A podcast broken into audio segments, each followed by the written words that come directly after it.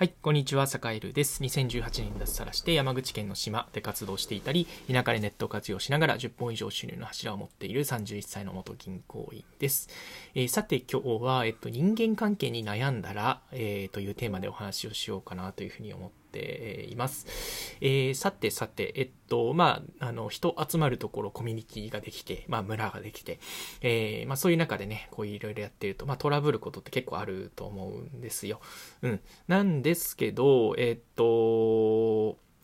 そういう時にね、あの、どういうふうに考えればいいんだろうっていうことを、まあ、坂井自身もね、結構人に相談することがあるんですね。で、えっと、まあ、お寺の住職さん、えー、7、御年70歳かな ?71 だったかな？えー、71歳だか72歳だか、えっと、それぐらいの、えー、実はね、えっと、まあ、この方すごいインフルエンサーなんですよ。インフルエンサーっていうのは、そのね、リアルのこう、つながりがすごくて、まあ、日本全国ずつらら、いろんなところにこう、お知り合いが、あの、いらっしゃる住職さん、うん、なんですよね。うん。で、えっと、顔も広いし、えっと、もともとあの、ま、えっとね、周防島町で、えっと、町議さんをやられていた方でもあるので、もういろんなコミュニティに所属して、えー、いるし、えっと、いろんなこうね、なんていうか、会の代表者みたいなことをやったり、まあ、調整役をやったりしている人なんですね。で、いろんなコミュニティに入ってるからこそ、まあ、いろんなね、なんかことを言われるんですよ。あの、その人もね、その住職さんも、こう、なんていうか、いろんな要望の間に挟まれて、まあ、時にはこう、心ないことを言われたりとか、えー、時にはなんていうか、自分が思い通りにならないようなことっていうのもたくさんたくさんあって、まあ、そういう中で、えっと、とはい家と言って、こう、生きていくで、生きてきた、えー、なんていうかね、仏みたいな顔して、本当にね、仏みたいな顔してる、えー、住職さんなんですよね。うん、で、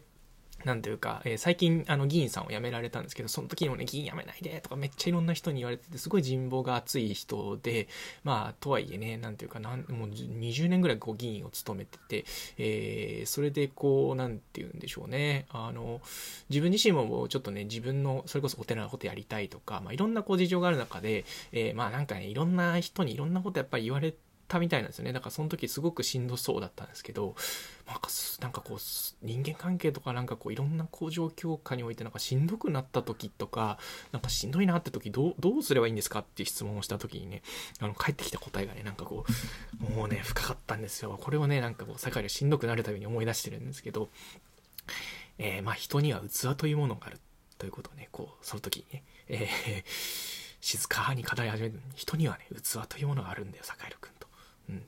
え、やっぱりどこまで行っても人間っていうのはその器を大きくするかその器が溢れそうになったらちょっとその器から水をこぼす、え、その2つしかないんだよっていうふうに言われてですね。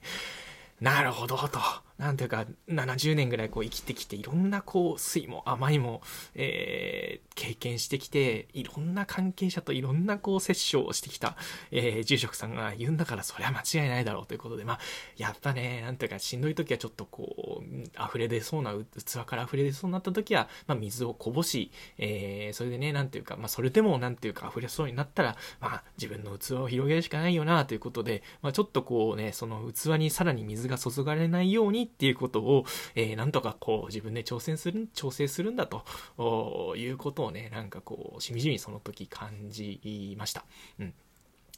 まあ、なんで、その辺のなんかこう具体的ななんかストレス解消法とか、えっ、ー、となんか対人関係の悩みをこうね、えー、まあ結構ね、対人関係の悩みってまあ言うてしまえば正義対正義みたいなもんなんですよ。どっちも悪くないみたいなね。あの、あなたの立場で言うとこう、私の立場で言うとこう、みたいなね。あの、もうどこまで行ってもこうね、広い器で受け止めるしかないみたいなところってやっぱり結構あって、うん、っていうところをね、こう、数十年間泳いできた、そのね、仏の顔した住職さんが、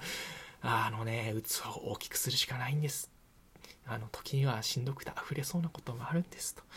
でも、やっぱり、えー、最終的にはやっぱり自分の器なんですっていうことをね、あのー、言ってもらった時にね、こうなんかね、こうふっとこう心が軽くなって、あ、器ってこういい言葉だなっていうふうに、こう、なんていうかね、思ったわけですね。はい。なんで皆さんもちょっとこう、そのね、自分の器だったり、相手の器みたいなものをちょっと考えてみるといいんじゃないかな、と思いますね。うん。っていうのはやっぱり相手が悪いわけじゃない。自分が悪いわけじゃない。えー、まあ問題は、まあ自分自身の器だったり、え相手の器